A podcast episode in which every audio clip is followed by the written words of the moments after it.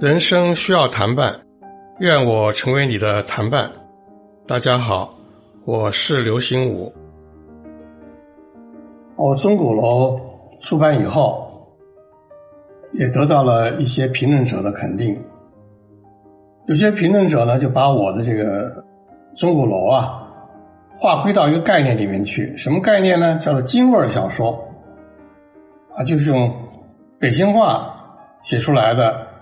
有北京味儿的小说，我很不敢当啊！这是一个正面的、积极的一个评语。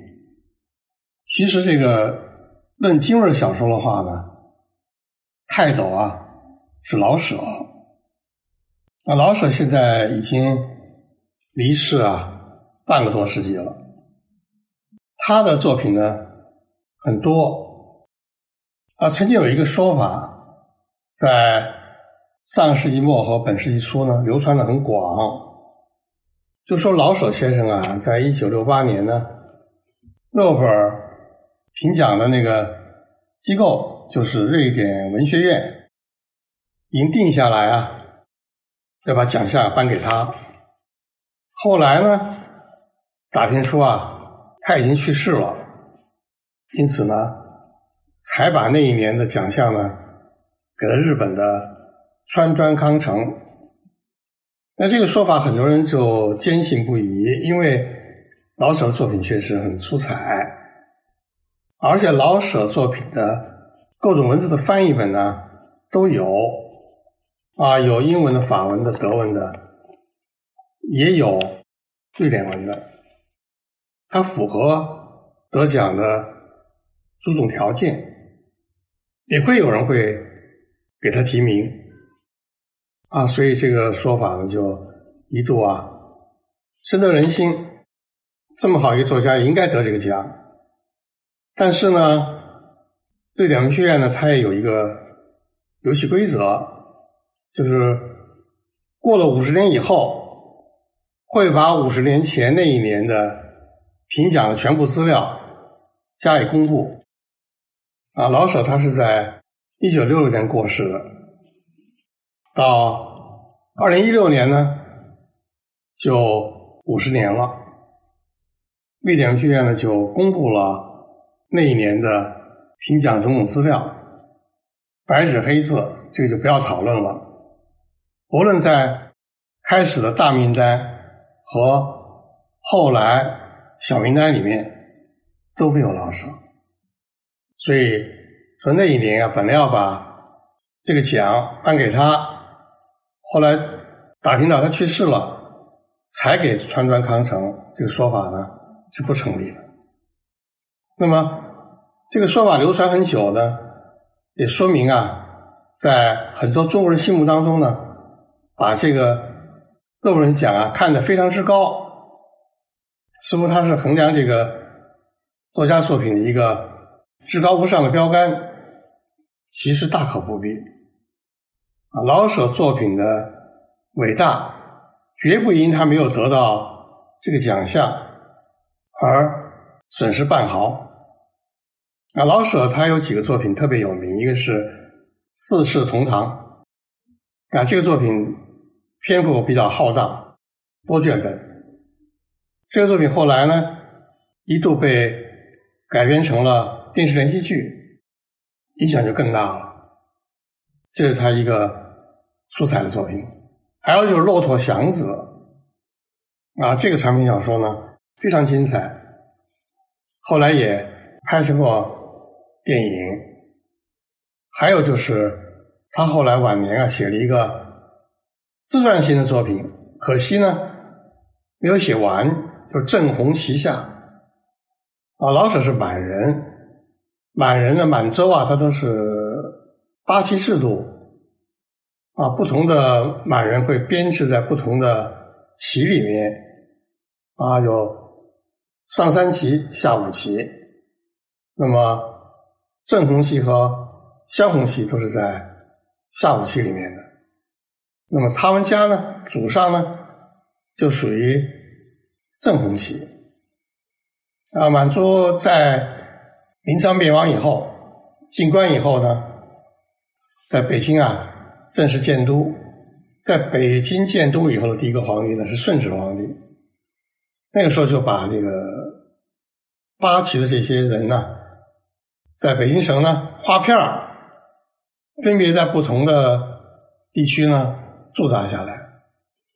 老舍他们家呢，祖上呢，郑弘祺呢，就画在了西城一处地方。记载说，他们家住那个胡同呢，名字就非常好听，叫做百花深处。所以老舍他这个郑弘祺下的自传性的这个回忆作品啊，非常好。另外，就他有一个话剧剧本，他写了很多话剧剧本，最出彩的就是《茶馆儿》。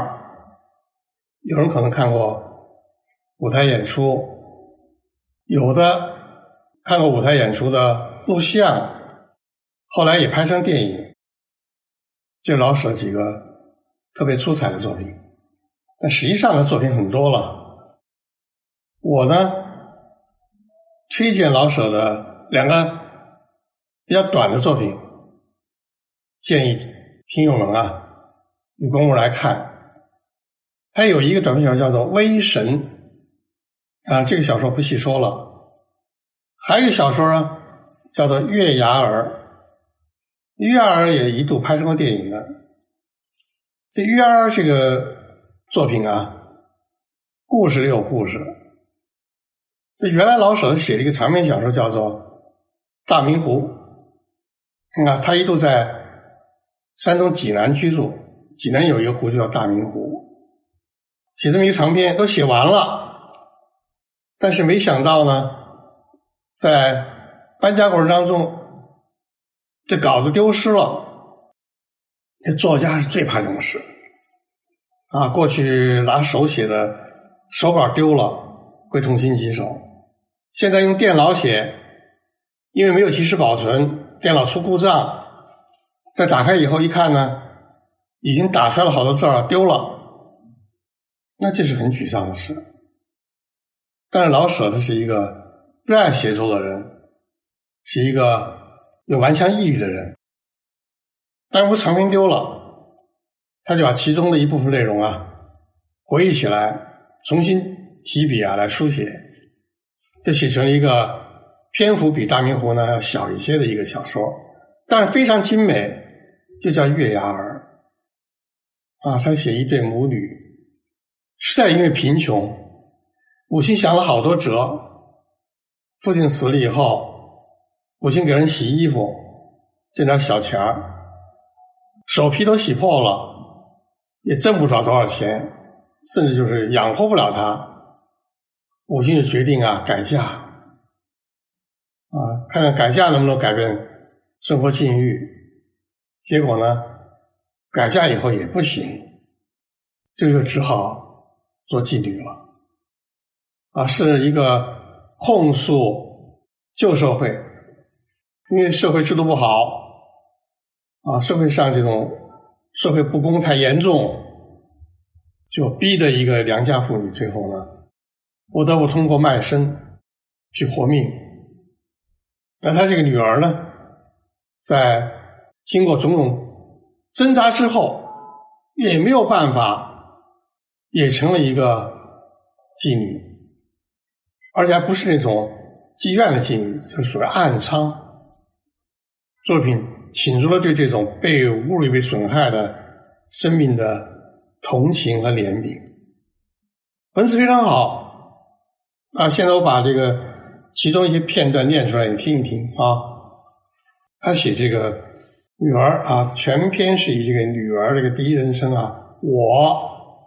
这样的视角来写的啊，他写他母亲啊，当时为了养活他，给人洗衣服，那些衣服呢，有的是臭袜子啊，有一牛皮似的东西啊，是铺子里的伙计们送来的啊，那个洗涤费很低的啊。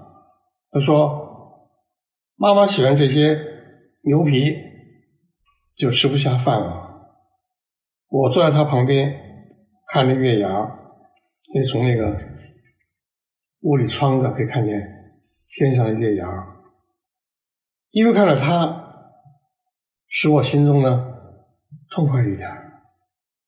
他在夏天更可爱，他老有那么点凉气，像一条冰似的。我爱他给地上的那点小影子，一会儿呢就没了，迷迷糊糊的。不甚清楚，一个影子没了，地上就特别的黑，屋也特别的亮，花也特别的香。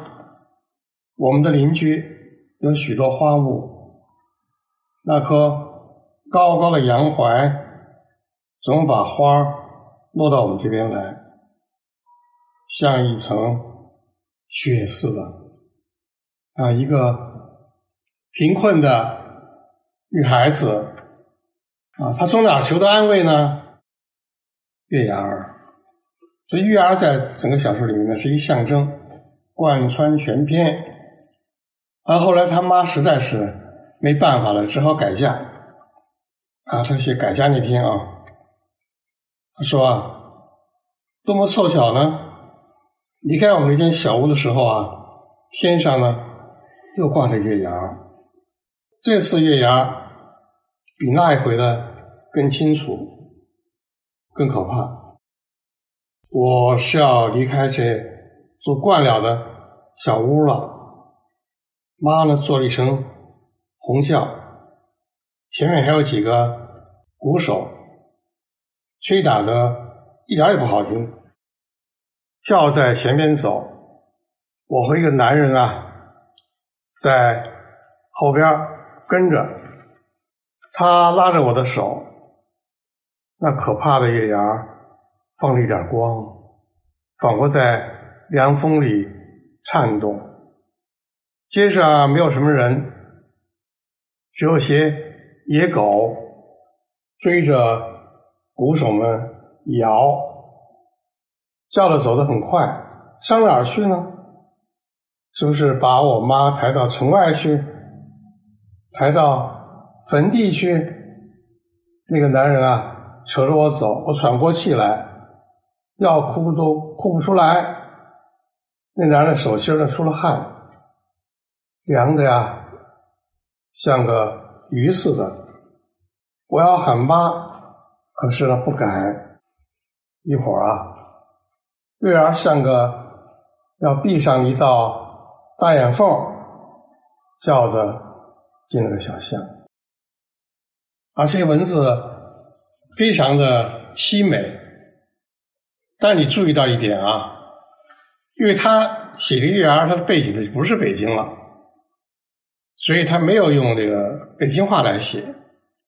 因此呢，笼统的说，老舍是一个京味小说开创者。